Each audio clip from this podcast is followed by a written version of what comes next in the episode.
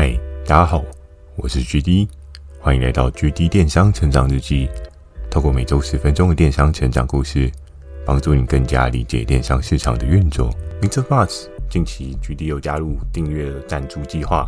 如果觉得 GD 的内容有帮助到你的朋友们，想要特别支持我的，也可以前往订阅赞助哦，支持我说出更多好的电商相关内容。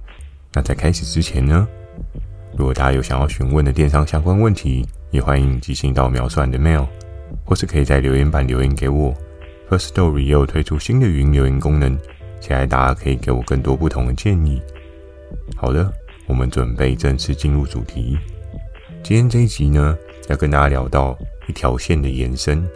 在电商的这段时间当中呢，我们时常研究经过很多不同的分类的产品哦。所有的线别当中，可能我研究比较浅的，或许就是食品了。但是我也有听到周遭的一些业务同事啊，去分享，如果你有一些想要操作的方向，其实它也是可以很多样的变化。那今天的主题，一条线的延伸呢，是什么线呢？今天想要跟大家聊聊的是，每个人家里都会有的一条充电线。其实充电线这个领域在什么时候开始大红大紫？大家可以稍微回想一下，是在智慧型手机开始出来的时候，连带的需求效应提升哦。在当时呢，我刚踏入了这个领域的时候，那时候智慧型手机已经出来大概有个两三年了。然后从一开始，可能黑莓机，虽然我没有用过。那在黑莓机之后呢？像有些人可能拿过比较初代的 iPhone 哦，iPhone 一、iPhone 二、iPhone 三吗？那又或者是你是支持国货、爱用国货的 HTC，其实每一个手机它都会有配搭对应的这个充电线哦。那期待我当时进到了这个领域当中呢，之前有跟大家聊过黄金的传输充电线。那期待黄金的传输充电线呢？那时候我在做这个产品，只是觉得哇，这个东西竟然会爆诶！原来一条线可以卖成这个样子。我们都可以知道说，一个产品它总会有一个所谓的销售周期哦。它可能从一开始的成长，到中间的成熟期、成熟期，再到最后的衰败期，在每个不同的时期呢，你可能都可以做不同的变化。举例来说，其实像。在刚开始，就是 HTC 搭人手一机的那个年代，可能充电线一条七百块、八百块都是小 case，对不对？你都会觉得，哎，对啊，充电线很重要哎，我的手机没有电这件事情很麻烦哎，所以愿意去买比较高单价的充电线。那在当时的整个的技术传输的状况啊，我记得那时候好像还有 EA 的。传输充电线吧。那在现在呢？现在几 A 了？不知道大家知不知道？我记得我这几天无聊，在找了一下我 iPhone 的充电线，就看了一下现在传输充电线走到了多少 A 哦。经了六七年的历程啊，从一 A 也升级到了六 A，六 A 搞不好还不是最快的，搞不好有七 A，只是我没有找到而已。在整个的充电市场的演变之下。材质也有不一样的区分哦。我记得常常看很多的合作伙伴，他们有一些说明文，都会讲到说：“哦，我这个是纯铜制造的，我这个是九十九趴的铜料制造的，我这个绝对是全新的铜料制造的。”在材质上面呢，或多或少都会有不一样的状况哦。可能有的人都很好奇说：“诶，为什么夜市可以一条充电线卖这么这么的便宜哦？”那你相对就可以去思考一下。当充电的那个导体铜的传输，今天铜的料用了多与少，或是它的质料的好与坏，其实都会影响到它对应的单价哦。包含像材料这一个部分呢，它有分所谓的新料跟回收料。回收料就是可能别人已经用过了，然后这一个原料还已经有一些状况了，那它可能重新熔掉，再重新去做铸造。嗯，以环保爱地球的思考逻辑来讲的话，也算是一件好事啦。但是如果以使用者的使用效率来讲的话，可能就会有一些不一样的状况，因为毕竟你的这一个原料，它之前是有经过一定程度的损耗嘛。我们大概都知道，一条充电线一般来说正常的寿命，如果你好好用的话，应该是可以三个月以上没有太大的问题啊。当然也是有，就是比较没有这么好的跨期的充电线，可能搞不好你用一个礼拜还是。不到一个月，它就拜拜。我还记得在以前，我真的有买过那种很便宜、暂时用的充电线，但它的传输的速度真的非常、非常、非常的慢哦。那个充电的电量，我可能充了将近快要半天，还充不满。那充了半天充不满的状况之下呢，你就会觉得，嗯，这条线到底是我买错了吗？还是还是发生了什什么事？怎么会状况这么的糟糕？而且我觉得最糟糕的充电线还有一种状况，就是，诶，你插上去，然后你也插插头了，你会想说，嗯，那应该有充到啊，就它既然会就是接触不良，你知道吗？它可能就是有一阵没一阵的，有充到电没充到电，有充到电没充到电，那其实也是一个蛮恼人的情境哦。如果你好不容易想说，诶，充个电，然后去做一下自己的事，回来发现，嗯，我的电怎么还在原本的十趴？呵 那你应该会觉得非常火大，嗯，我都快没电了，既然他还没有帮我充电这样。子，所以其实在我电商这几年当中呢，对于线材的这材质分析也有很多不同的体悟哦，不同的阶段都会有新的科技去做取代，从一开始 Android 版本的 Micro 的充电线，到后面 iPhone 就是比较多人用的时候，那个 Lightning 的充电线，然后再到最近的。Type C 的充电线，除了插座的差异以外，它也有各式各样特别的合金出现哦。我记得在之前也还有什么锌合金啊、钛合金啊，各式各样合金。然后他就跟你讲说：“嗯，我这一条真的很耐用，我可以用很久，我的充电速度超级无敌快。”你可以看到很多的商品提案啊，或者图片啊，它都确确实实的描述说：“我这个提速九十九 percent。”我这个速度超级无敌快，然后我可能不到半个小时就充完。这一切都是文案上面的数字迷思啊，是不是真的这样？也是不是真的每个人都有这样的实验精神去做测试？这条线是不是真的可以这么快？我觉得都，嗯，多半大家都是有充就好了吧。会真正去做实测的人真的不多。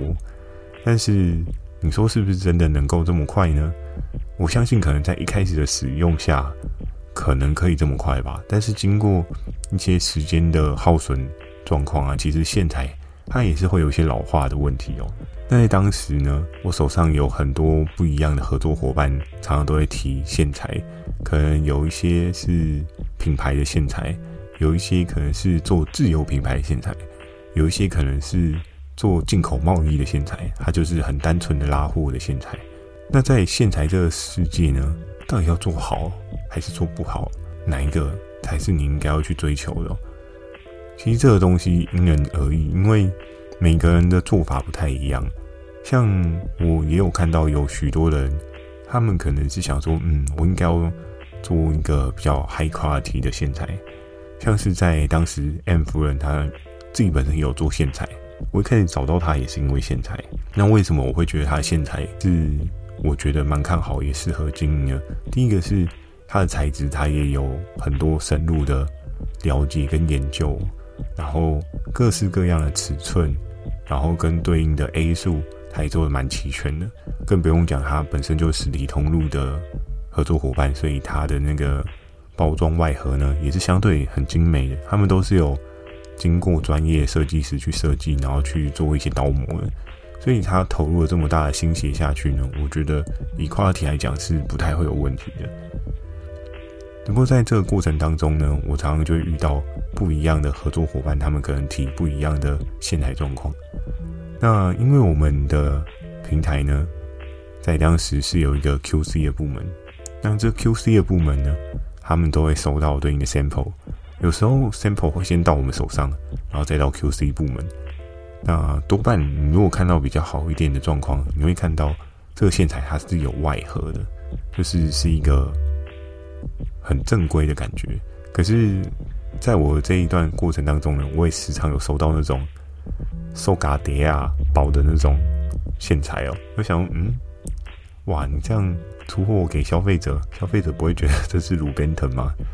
不过，或许也是因为有的合作伙伴他们在求的是高速的转换的状态，所以相对他用塑胶袋去包的这个线材呢，它的单价也是卖超级无敌低的。那你说市场上有没有这一群人的需求呢？还是有，就有一些人还是会觉得没关系，我先求可以用就好。因为你在页面上面，你并非会看到它实际包装的样子啊，你只会在收到的时候想说，哇哦。原来你是用个 OPP 袋送给我啊，这种事情都很难说的。只不过在当时呢，整个市场上面的洪流互相的竞争之中，我记得那时候也还有做到一条线材，好像是五六十块，甚至现在还有一些线材甚至做到五六十块以下？因为毕竟虾皮真的杀的蛮严重的，所以你可以看到线材这个市场呢，虽然大家手机越来越拿越多，但是手机的饱和度。也已经到了一个超级无敌高峰的水位哦。我记得在前几年也有很多人说，手机开始渐渐渐渐的走下坡了。尽管大家都需要，但是已经满足了一个所谓人手一机的世界。那所以你的线材到底还有没有需要这么多呢？就有待思考。再加上也有一些无线充电的技能出来，所以你是不是还需要随身携带线材这件事情？就需要再去研究一下市场它对应的需求。那在当时呢，我记得早期的线材有一些线材它噱头也很多，比如说像会有那种磁吸头的线材，我不知道大家有没有用过。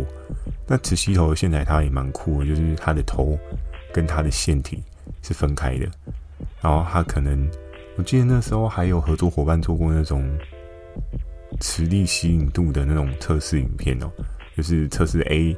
A 牌、B 牌，然后跟自己的牌，然后去试试看自己的磁力够不够强。记得以前有听过一个最夸张的，好像是新闻上面有报道吧，就有人用那种分离式的那种磁力充电线，然后那个线头插在插在手机的那个充电孔上面，然后充着充着，然后那个可能手机的主人他也没有去留意这件事情，那个充电头既然融在他的手机孔里面。哦，想想，我真的觉得也是超级无敌可怕。融在那里面，那你手机应该就整个就报销掉了，因为你不可能再继续用了，你等于那个孔就坏掉了。那其实，在三 C 的世界当中呢，有很多东西都是噱头而已，就是用一些很酷的手法去包装，让你觉得它很厉害。它可能会包装一些科幻科技感进去给你，可是是不是实际的实用性能够这么高呢？真的你要买才知道。但是真的在现在的消费族群，他购买充电线跟过往的消费族群，他们购买充电线的客单哦，真的有一个很明显的落差。就是现在社会不仅是财富 M 型化哦，使用产品的消费习惯也 M 型化，会有一群人特别 focus 说，我只要能够用拼就好。呃，所以他们在每次需要线材的时候，他们会去找那种可能不到五十块。甚至不到一百块的线材，但是有另外一群人，他觉得我就是要快，我就是要很高的快递，我就是这条线只要我带出去，我就没有任何充电上面的困扰。他可能就会买到更高 level，可能六百啊、七百啊，就是有一些知名品牌代言人，他就觉得嗯有牌子，我就相信，我就是相信他不会有问题。你就可以看到有一个很强烈的分水岭。那在这当中呢，假设你今天是经营电商的合作伙伴，我就强烈不建议你去做中价位的事情，因为已经有一个人打你价格打得很严重，然后也有另外一群人他吸走了相对市场上比较有钱的那一群人的钱，所以你做中间的，你就会处于一个不上不下的状态，那其实会很危险哦，因为你的消费族群被强烈的粉饰掉。那你到底这个产品最后谁会买单？真的要好好想一下，再去做一个进步的深化。只不过我相信每一个产业或是产品哦，当整个市场做到一个极度红海的状况，只要有一个新的切入点，整个红海就会瞬间变成蓝海。那至于怎么样判断这个市场是红海蓝海，我相信可能或许大家都有一些想法。跟有一些经营上面的策略，你也可以在留言板当中跟我彼此分享。那后续的话呢，我也会做像是这一块比较深入的一些报道，做一个专题给大家。好，那今天跟大家分享呢，就到这边。如果你喜欢今天内容呢，也请帮我点个五颗星。那有想要询问的电商相关问题呢，也欢迎寄信到描述栏的喵或是你可以留在留言板留言给我。First Story 也有推出新的语音留言功能，假设你懒得打字呢，说几句话也是给我一个很好的建议哦。记得锁定每周二晚上的 GD 电商成长日记，祝大家有个美梦，大家晚安。